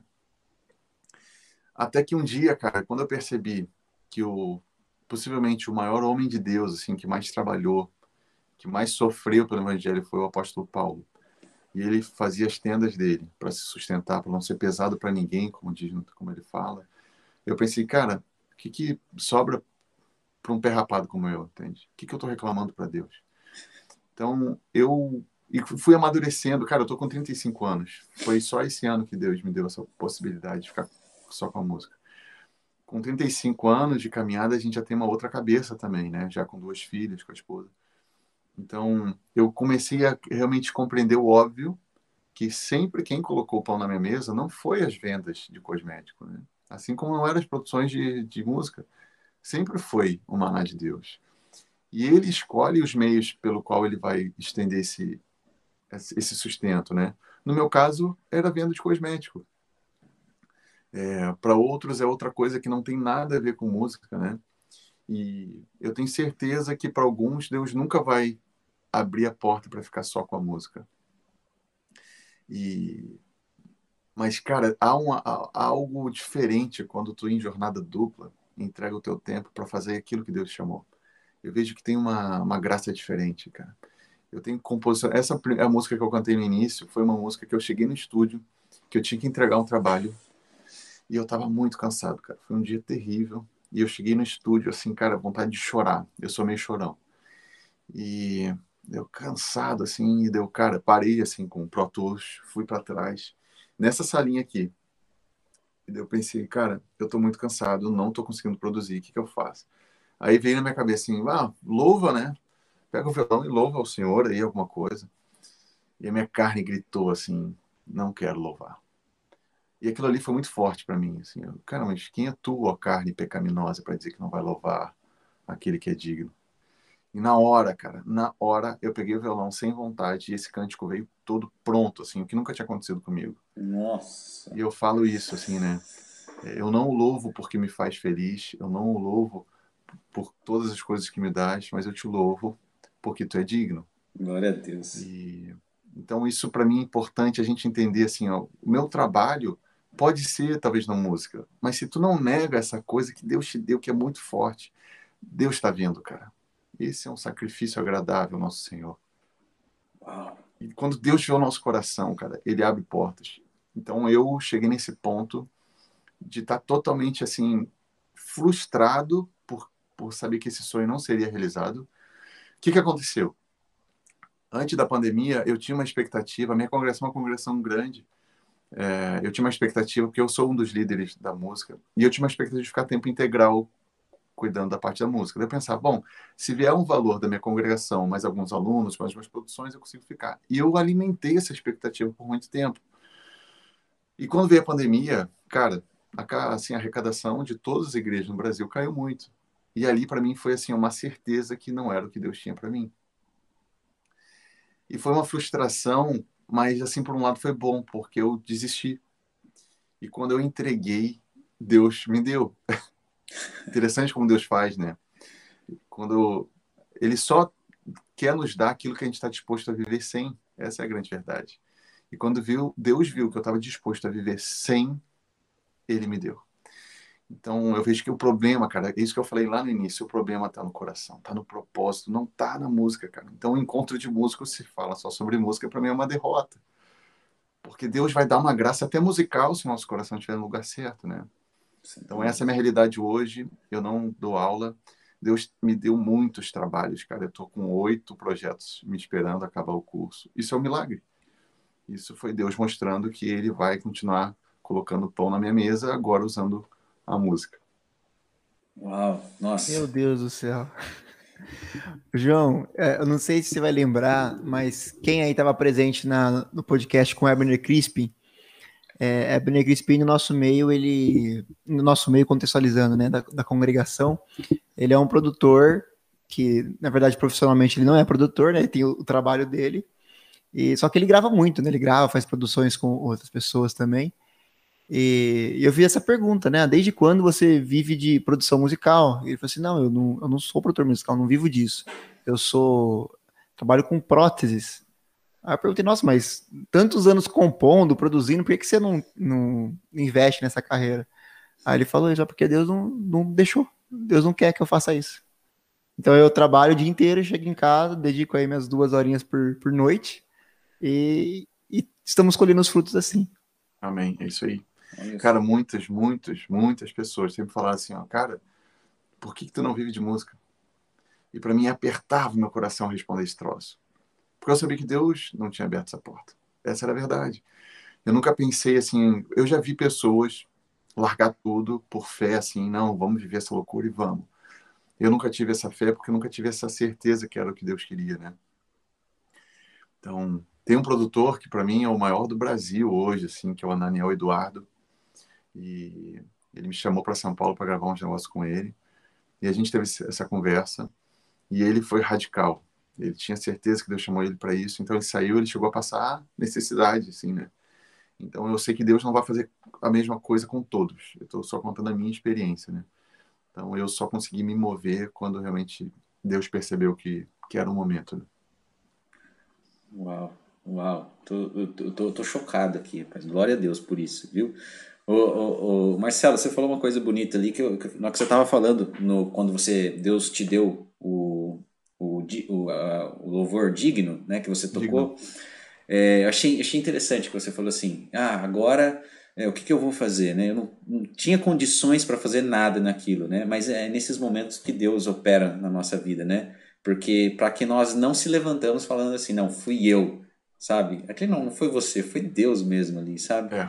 Eu acho isso muito, muito lindo, essa, essa fala, essa, essa expressão pública aí de que Deus que faz as coisas para nós, não por nós, não é eu que faço, não é eu que tenho condições, mas ele que no momento que ele quer, ele vem, aparece e ele faz a gente glorificar ele na nossa boca, né? Então, rapaz. Cara, Deus aborrece, a Bíblia é muito clara, né? Deus aborrece o soberbo e dá graça ao humilde. Exatamente. Não há, não há melhor lugar para a gente estar do que na humilhação, cara. É onde Deus tem acesso à nossa vida, né? Eu vejo que o processo do jejum faz muito isso, ele nega a nossa carne, né? Se Jesus passou um jejum de 40 dias, né, cara? Quem, olha quem era Jesus para ter que se humilhar, né? Então eu vejo que Deus se alegra com a nossa humildade. Humildade vem de humilhação mesmo. É quando a gente reconhece que não há nada de bom nessa carne. E o que tem de bom em nós veio de Deus, né? Toda boa dádiva vem do Pai das Luzes, né? Então esse é o melhor caminho que nós músicos, principalmente nós, podemos andar e traçar. Nossa, glória a Deus, glória a Deus. Ô, Giovanni, eu vou, eu vou fazer. Pessoal, é o seguinte, ó. Eu tô aqui no chat. É, nós temos alguns minutinhos aqui ainda. Por favor, vocês que, que têm dúvidas, quer fazer alguma pergunta para o Marcelo, por gentileza, façam. Que eu vou fazer uma última pergunta. Não sei se o Giovanni tem uma pergunta aí. No jeito já, Giovanni? Não, eu, eu, tô, eu tô anotando algumas coisas que estou aprendendo aqui com o Marcelo. Ah, tá, beleza. Depois é, você passa não... para mim também, viu? Eu vou passar os códigos que eu peguei aqui. mas, ó, pessoal, vocês, é, se quiser fazer alguma pergunta, pode fazer aí, enquanto eu vou fazer a minha e depois o Giovanni faz a de, to de todo o Proposicast, né, o Giovanni? Beleza, João, pode ir. Eu vou fazer a minha. Ô, Marcelo, é o seguinte, no, no processo de composição de um louvor, certo? De um louvor. É, eu fiz essa pergunta para você no Store, mas eu não sei, eu não consegui ver se você respondeu. Mas beleza, eu vou fazer aqui agora ao vivo para todo mundo. É, quando você está nesse processo de composição, o que você pesa mais? É, ou melhor, não o que você pesa mais, o que você pensa em primeiro momento? Você pensa na no texto ou na música em si? Ou você não tem isso? Comenta para nós como esse processo, aquilo que vem na primeiro na sua mente, texto ou música? Cara, eu componho de uma forma diferente da maioria das pessoas. Por isso que eu até quero lançar depois um curso sobre isso, para ter mais uma fonte, assim, né, de, de forma de. uma ciência diferente para compor. Eu nunca penso na letra antes, nunca. E a maioria dos cristãos, quando compõem, eles têm um insight, estão lendo alguma coisa na palavra e querem musicar aquilo, né? Sim. Não é a minha realidade. Porque eu penso que tem uma hierarquia aí. Calma, eu vou, não, não, não pode ter é, corte do, do Proposicast não me ferra. Tem que ter o corte de tudo que eu vou falar. É, eu acho que a música, acho não, para mim eu tenho certeza que a música ela pesa mais, ela tem que ser mais importante. Mas calma. Ela tem que ser mais importante porque a letra ela só vai ser ouvida se a música for boa. Hum. Então não adianta uma letra ser a mais linda do universo, se a música for uma droga, ninguém vai ouvir. Então eu sempre penso assim, ó, eu preciso ter uma, um insight musical. Eu preciso ter alguma coisa na minha composição que o mundo nunca ouviu e que vai chamar a atenção de alguém. Aí depois entra o mais importante, que é a letra. Então, por mais que eu disse que é mais importante a música, eu, ela é mais importante no processo de criação. Mas o mais importante é a mensagem. Se é uma música cantada, né? Lógico.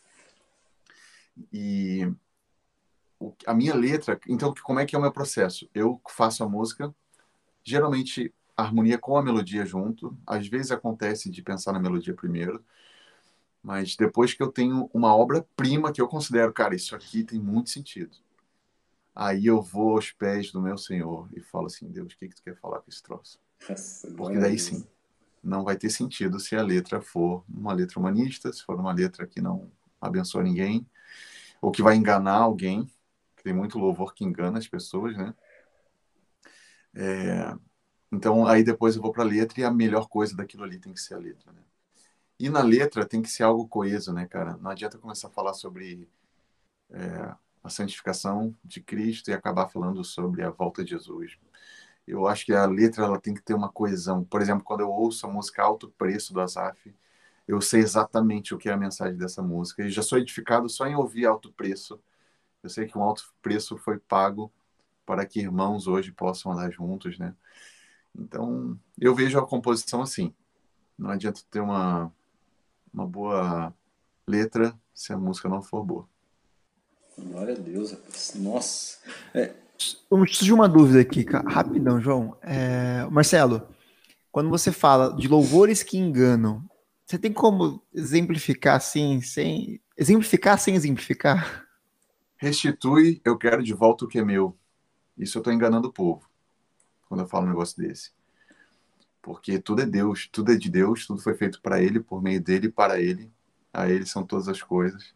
A Bíblia o tempo todo mostra e comprova que Deus criou o mundo para a glória dele. Então, se a minha música não fala isso, eu estou enganando o povo, né?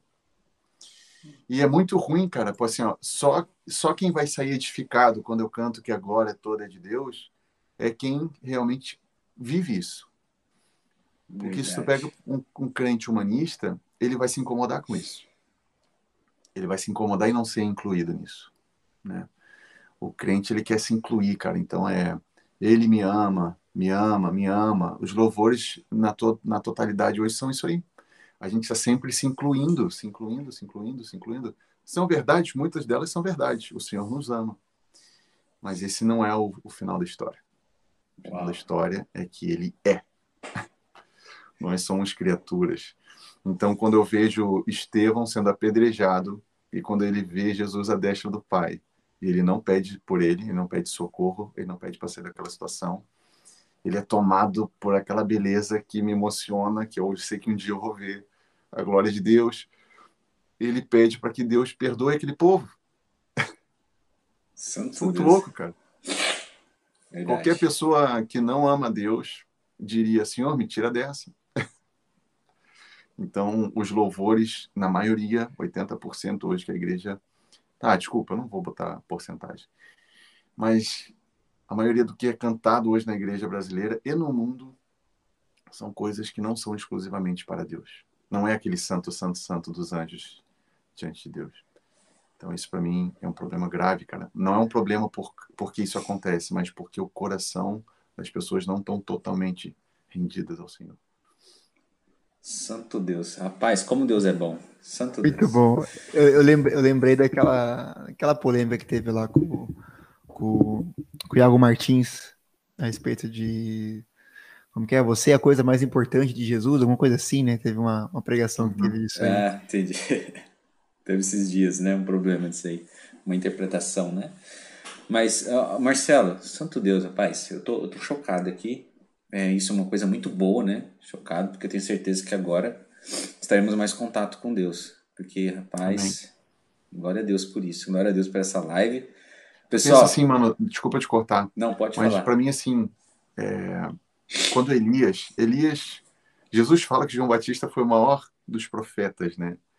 O profeta que não se denominou profeta. Ele se chamou a voz, né? Eu sou apenas uma voz. Mas Elias, cara, eu admiro demais Elias, assim, cara, toma meu coração, porque ele era um homem sozinho, não tinha com quem desabafar. E foi a primeira pessoa que viu alguém ressuscitando, foi Elias, quando aquela, o filho da viúva morreu, e ele ora. Cara, olha isso, cara, esse cara, ele entendia como é que era Deus. Eu admiro esses homens do Antigo Testamento que conseguiam provocar a Deus, assim, né? Tamanho, assim, da, da, da clareza que eles tinham de Deus. A ponto de ele falar assim, não, esse menino vai ressuscitar. Nunca tinha acontecido na história. Assim como Noé, quando diz, não, vai chover. Nunca tinha chovido na história. então, quando Elias faz aquilo... E o que, que eu quero dizer? Elias, quando tem aquele momento do de Acabe e a Jezabel, que os seus profetas têm toda aquela loucura, né? E não conseguem fazer com que chovesse. E Elias coloca aquelas carnes lá e manda jogar água ainda, ele provoca, né? É, dizendo assim, não, acho que Baal está dormindo. Olha a ironia de Elias, cara. Eu acho muito interessante esses detalhes, assim, né? É um cara que estava, ele estava rindo de Satanás ali. Ele disse, cara, esses caras estão brincando que eles vão achar que são mais poderosos que Deus. Então, quando Elias faz tudo aquilo e ele joga água e daí vem aquele fogo do céu e consome, cara, as pedras queimam, cara. Olha o poder daquele troço. Qual que é o resultado final? Não tem um aplauso para Elias. O povo tá de joelho diante de Deus, falando: esse é o Senhor verdadeiro, esse é o verdadeiro Deus. Então, para mim, cara, hoje o que tem que abaixar um pouco é o nome das pessoas. Ministro louvor está muito famoso, cara. Tá errado isso, entende? O resultado final tem que ser pessoas incrédulas e pessoas crentes se ajoelhando diante do Deus verdadeiro. Glória então, quando acaba uma live e a gente está querendo orar, isso para mim, de fato, é o sentido das coisas, entende? O objetivo final, música é muito legal, música é uma benção, mas o objetivo final, cara, é a gente estar tá rendido diante do Rei da Glória, porque é isso que a gente vai fazer a eternidade toda. Então, se a gente não tem prazer em fazer isso hoje aqui, a gente não vai ter prazer no céu e provavelmente nem no céu a gente vai estar. Meu Deus do céu. Santo Deus. meu Deus do céu. Meu Deus, Deus, meu Deus. Santo Deus. Amém, cara. Glória a Deus. Giovanni, eu tô, eu tô, tô sem palavra aqui, vai. Pode... Eu, eu não sei, eu, é, é, muita coisa. Aquele negócio, né? É... O senhor é uma, uma fonte de água viva, então a fonte ela jorra água 24 horas por dia e vai ter água. E quanto mais a gente é, falar sobre essa fonte, acessar essa fonte, mais água nova vai, vai sair. Então, é.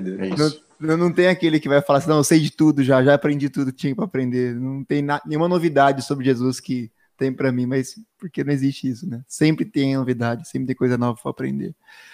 Amém. Uau. Glória a Deus. Glória a Deus por isso. Amém. É, pessoal, vocês estão com, com pergunta aí, porque a gente tá, tá meio, meio abalado com o espírito aqui, glória a Deus. Se tiver pergunta aí, pode fazer. Marcelo, e Deus sabe, né? Três semanas tentando marcar o, o podcast e deu certo hoje. Amém, é isso aí. Deus sabe o motivo de, das coisas acontecerem, não no nosso tempo, mas no tempo que, igual você falou um, pouco tempo atrás, no tempo que era para acontecer as coisas. E muitas vezes a gente se frustra, né? Ah, não, não aconteceu do meu jeito, do meu tempo.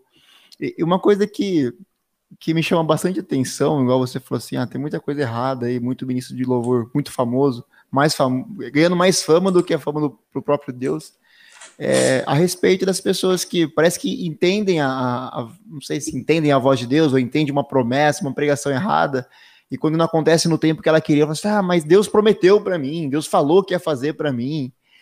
O que, que você acha sobre isso, dessa forma de pensar, dessa forma de analisar as coisas de Deus? Acho que tem duas coisas aí, só para corrigir.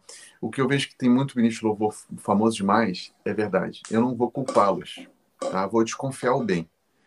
Eles têm um coração em Deus. O problema é a idolatria, cara.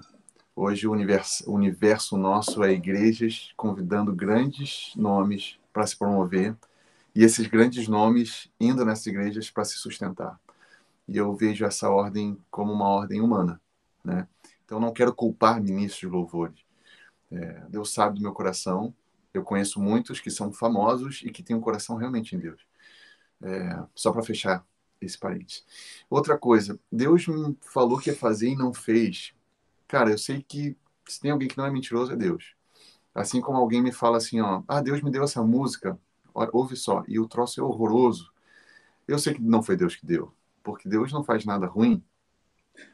Então, eu a, a gente não a, a, gente precisa controlar nossas expectativas. Essa é a grande verdade, né? Nossa maturidade em Deus precisa criar resiliência a gente não pode ser criança mimada que se não ganhou o pirulito fica de birra, né? Eu falo por experiência própria, porque eu fui essa criança por muitos anos e tive que sentir na minha pele. Cara, o povo que saiu do Egito andou 40 anos, um percurso que eram semanas de caminhada. Eles não chegaram por culpa deles, né? Por causa do coração, que eu acho que é a tônica do que a gente está conversando hoje aqui, né? Sim. Então, pessoas que se apegam a uma data, a uma promessa de Deus, e sofre por isso, eh, são pessoas imaturas. Porque só a graça de Deus já é suficiente. A suficiência de Cristo, cara, ela toma um discípulo e se a gente tiver numa masmorra, como Paulo e Silas estavam sendo torturados, é, há motivo de louvar a Deus como eles louvaram. Glória a então, Deus. Não, não, não, eu não preciso de mais nada para ser o homem mais grato da história, entende? Então, se pessoas estão se apegando à promessa de Deus para viver, mano, estão perdidas. Porque a gente já vive a eternidade, esse é o ponto. Realmente, cara, eu creio que vai estar tá no, vai ser salvo e vai estar tá eternamente com Deus aqueles que já vivem a eternidade aqui. Porque nós temos o Espírito Santo. Imagina se Davi, cara, tinha toda a revelação que ele tinha, não tendo o Espírito Santo, sendo homem ungido apenas. Imagina nós que temos o próprio Deus taber, tabernaculando em nós, Antes, né, tinha um tabernáculo e uma vez por ano alguém ia lá e entregava um sacrifício para a remissão do ano inteiro. Agora a gente tem o tabernáculo em nós, o véu foi rompido, não há mais separação. Eu não aguardo mais nada. Eu aguardo a volta de Jesus para viver o que eu vivo hoje, agora em outra dimensão só. Não vai mudar, tu entende? Então essa gratidão que um regenerado tem, ela é suficiente. Imagina Paulo, cara, com espinho na carne. Eu nem espinho na carne tenho. Ele com espinho na carne, o homem que mais fez pelo Evangelho. A resposta que Deus deu para ele foi: A minha graça te basta. Então, eu creio que nós temos que estar plenamente satisfeitos, felizes com o que temos em Deus. Glória a Deus, rapaz, Celso. Vocês estão, estão recebendo isso, gente? Misericórdia. Coisa gloriosa. Louvado seja Deus. Glória a Deus. João, quando a gente for fazer a segunda semana da música com propósito cristão, o Marcelo tá mais que convidado para participar. Já vai estar tá intimado. Vai estar tá intimado já. Meu Deus do céu. É, é, é muito lindo isso, porque é, as coisas ficam leves, né? A gente consegue sentir a, aquele fardo, um fardo é leve, meu jogo é suave. Quando a gente consegue entender, cara, isso aqui é, é muito passageiro, é muito pequeno, não se compara à, à eternidade igual que você falou, né? Que já vivemos essa eternidade. E, e quando a gente sabe que são palavras é, acertadas por Deus, baseadas no, no Evangelho, é, ela traz esse conforto para o coração, né? Aquece o coração, aquece a nossa alma. É, a gente se sente amado, acho que a palavra é essa. A gente acaba se sentindo amado e abraçado por Deus. E realmente, né? A graça nos basta. O que mais que a gente precisa? Graça Mano, esses dias eu estava em São Paulo com o maior produtor do Brasil, né? Foi muito legal. E eu convivi com pessoas, assim, tipo, Isaías Saad, é, a gente acabou fazendo uma amizade, ele vai até gravar comigo no final do ano uma das músicas do meu disco. Aí foi engraçado que esses dias eu estava conversando com um amigo aqui, e ele falou assim, cara, tu tem o celular do fulano de tal? Não, tu tem o WhatsApp do fulano de tal. Aí quando ele falou o terceiro nome, eu falei assim, cara, posso te contar um segredo? Eu tenho contato, cara, do criador disso aqui tudo, velho. cara, o que somos nós, cara? Mais do que pecadores, não somos, cara. Então, às vezes eu fico pensando assim, às vezes eu lanço uma música e daí não teve o alcance que, que deveria ter. Cara, hoje eu não fico frustrado de coração, porque eu sei que se Deus quiser, ela chega exatamente na pessoa que Ele quer que chegue. E se isso aconteceu, eu fui usado por Deus. Cara, e eu sei que Deus percebeu algo que eu fiz. Cara, isso vale mais do que 25 milhões de views em uma hora. isso vale mais do que qualquer coisa. Então, assim, até querendo animar vocês, assim, qualquer pessoa que tem levantado e tem se proposto a fazer algo para a edificação da igreja, eu tenho falado isso. Mano, não te preocupa com a visibilidade. Não te preocupa com a envergadura que esse troço vai chegar. Porque se tu tá fazendo para Deus, quem interessa a ver tá vendo. Glória a Deus. Não há uma maior honra do que isso, cara. É verdade. Então, é questão de alinhar o coração no lugar certo. Rapaz do céu. Glória a Deus. Giovanni. Ai, nossa. Eu, tô sem palavras, é só. É muito aprendizado aqui, é muita. Rapaz, é, é, é isso aí. a, a, a, Marina aqui, a, Marina comentando aqui no, no chat. O Marcelo tem o, tem, o Marcelo tem o que é melhor, o WhatsApp do maior produtor. Ele tem a ligação direta com o criador de todas as coisas. Glória a é Deus. É verdade, que honra, que honra ter esse contato. ó, Giovanni, ó, tem a Renata aqui, que ela pediu uma coisa aqui pro, pro Marcelo, mas eu acho que nós vamos fazer isso no final. Renata, aguenta o coração aí, tá? É, Giovanni, lança a pergunta que toda Proposicast a gente faz, que nós já vimos bastante dessa resposta aqui. Nós já vimos bastante dessa resposta. Mas faz, e daí a gente atende o pedido da Renata aqui, da nossa querida Renata, tá bom? Pode fazer. Olá, Marcelo. O nome desse, desse podcast é Proposicast, né? É um podcast com propósito. E a pergunta que a gente sempre faz para os convidados para encerrar é o seguinte: é, qual que é o seu propósito? Se você já descobriu ele e como é que faz para descobrir o propósito? É, esses dias me perguntaram isso também num, num, podcast. Cara, eu entendo assim que muitos veem o nosso resultado final como um chamado. Mas eu entendo que é um chamado, que é a grande comissão que Jesus deu para toda a sua igreja, que é ser e fazer discípulos. E eu entendo que Deus vai dar ferramentas diferentes para o seu corpo, que vão. A gente pode até confundir isso com chamado, mas o chamado é esse propósito que está falando. Então, assim, se a minha música não faz pessoas quererem conhecer Deus, eu entendo que ela é um fracasso absoluto. Agora, como eu posso fazer com que isso aconteça, né? Como fazer com que uma música instrumental chegue no coração de um crédulo a ponto de ele querer ouvir falar do amor de Deus? Aí eu acho que vai da nossa intimidade com Deus. É tornar isso realmente verdadeiro, né? Porque é muito fácil, cara, ser crente profissional. É muito fácil, mano. É muito fácil porque a gente aprende a orar desde criança, a gente aprende a falar os, os jargões gospel, a gente sabe levantar a mão.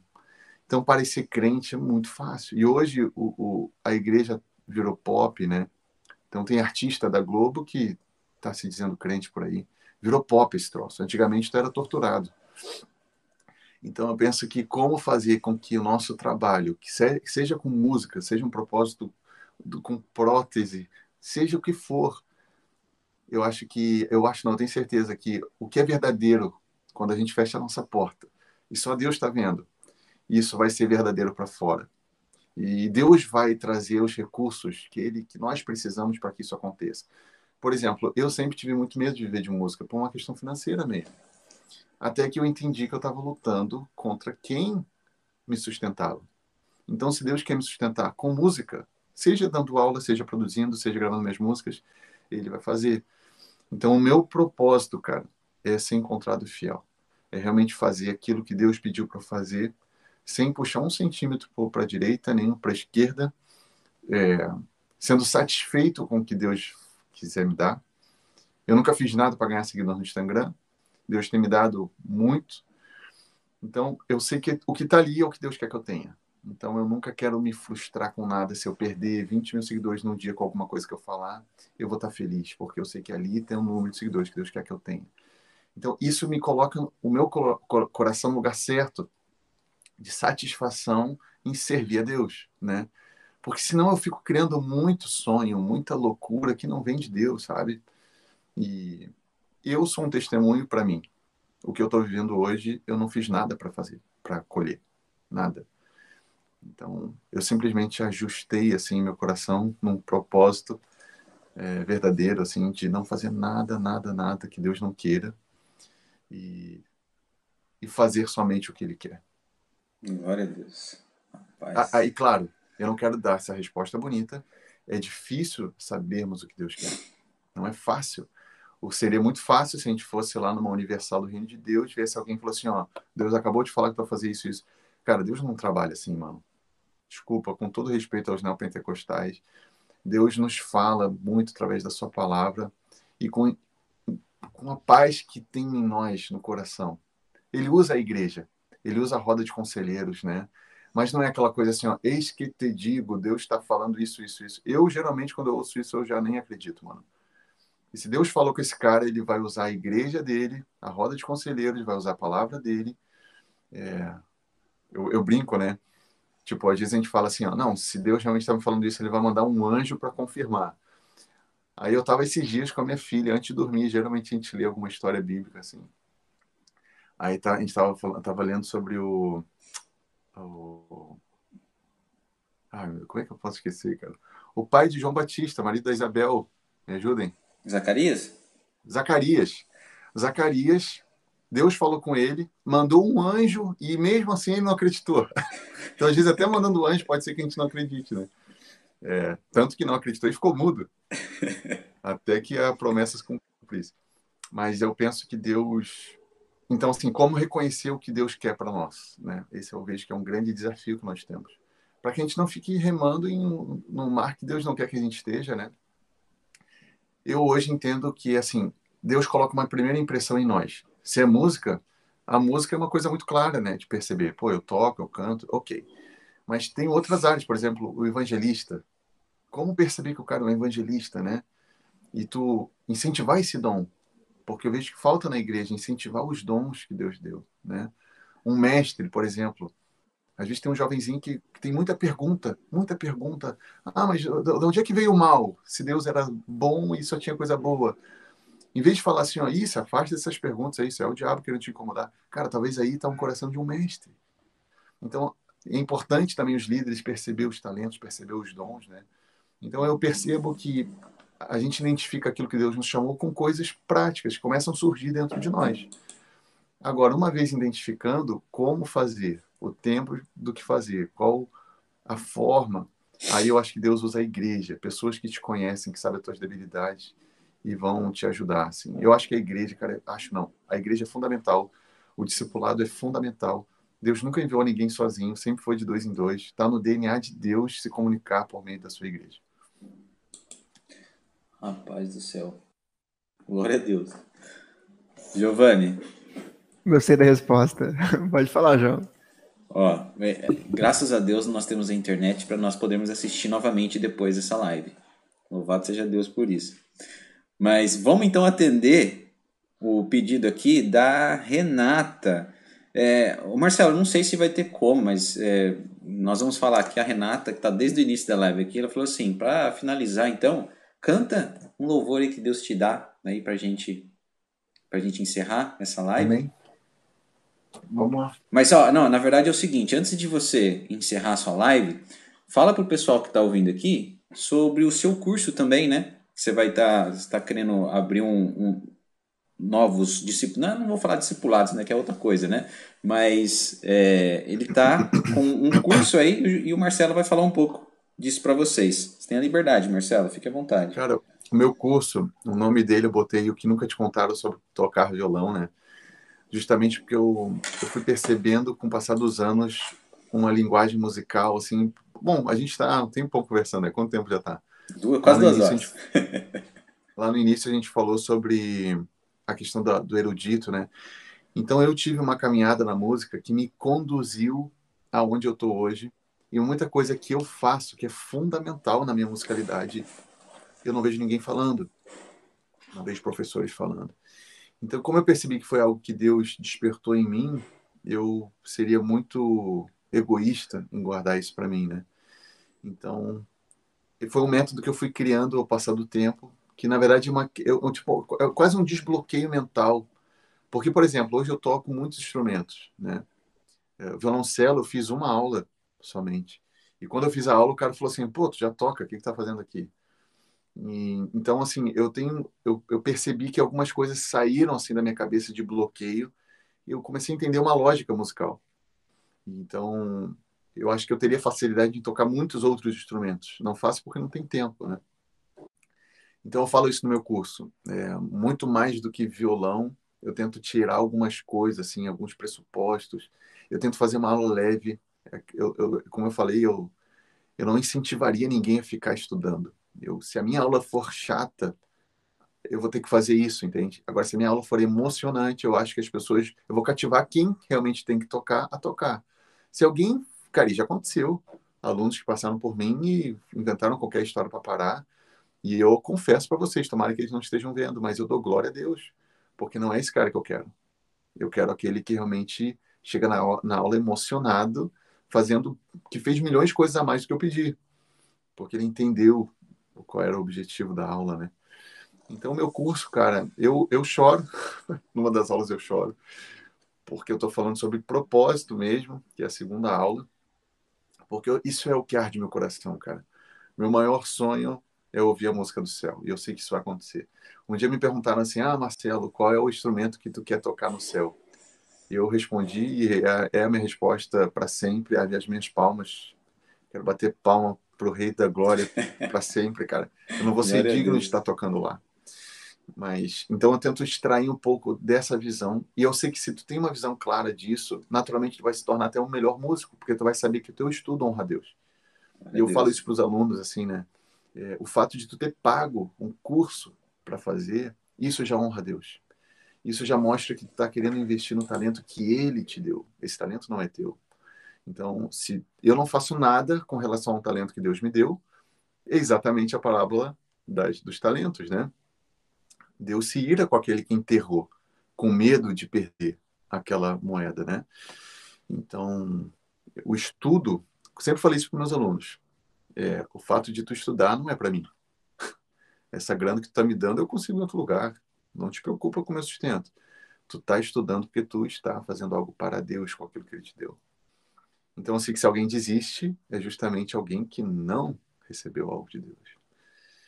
Então, cara, meu curso ele fala sobre isso e fala muito sobre harmonia, que eu gosto muito. E... Mas, mano, sabe que eu teve muita gente de marketing digital que veio para fazer estratégias e eu pensei assim, cara, Deus vai me dar os cursos que ele quer me dar. Deus já fazia alguém comprar, alguém que ele colocou para comprar.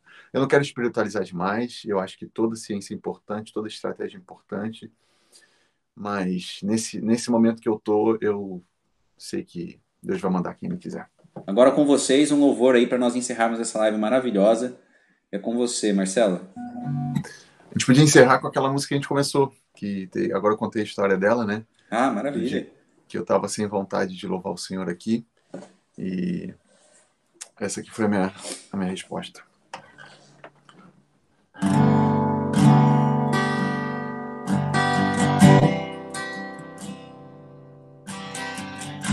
Eu não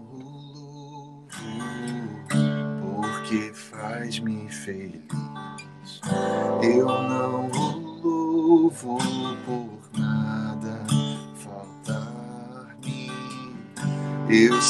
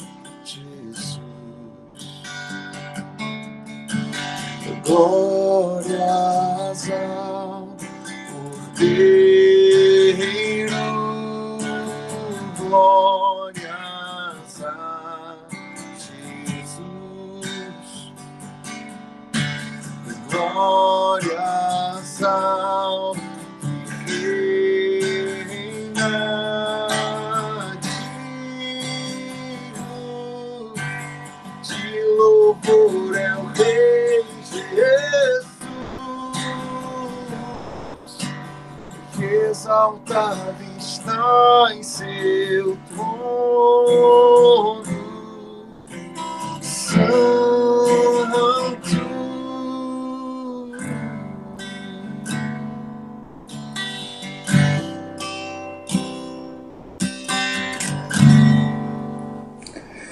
Glória a Deus. Queridos e queridas, Deus que Glória a Deus. abençoe grandemente. Eu quero João, não agradecer. esquece do microfone, João. Não, tá ligado aqui. É, tá, tá desligado para vocês aqui, mas pro pessoal do YouTube tá ligado. Marcelo, eu quero agradecer de coração essa oportunidade que você teve conosco aqui. Louvado seja Deus. Eu agradeço a Deus porque é, esse contato aqui foi para honra e glória dele. Amém. Então eu agradeço a Deus por isso, porque eu tenho certeza que durante essa caminhada nós encontramos bastante pessoas que nos aproximam de Deus e que junto nós louvamos a Deus juntos, né? Então agradeço a Deus por ter conhecido você aqui, visto você no Instagram, mas tem essa oportunidade maravilhosa de estar falando com você aqui agora.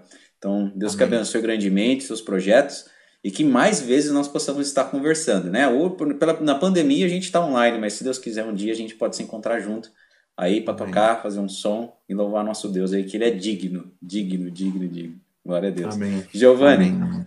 é, vou passar a palavra para você aí, e aí nós encerramos. Quero agradecer então a presença do Marcelo, que dado certo a gente se encontrar hoje.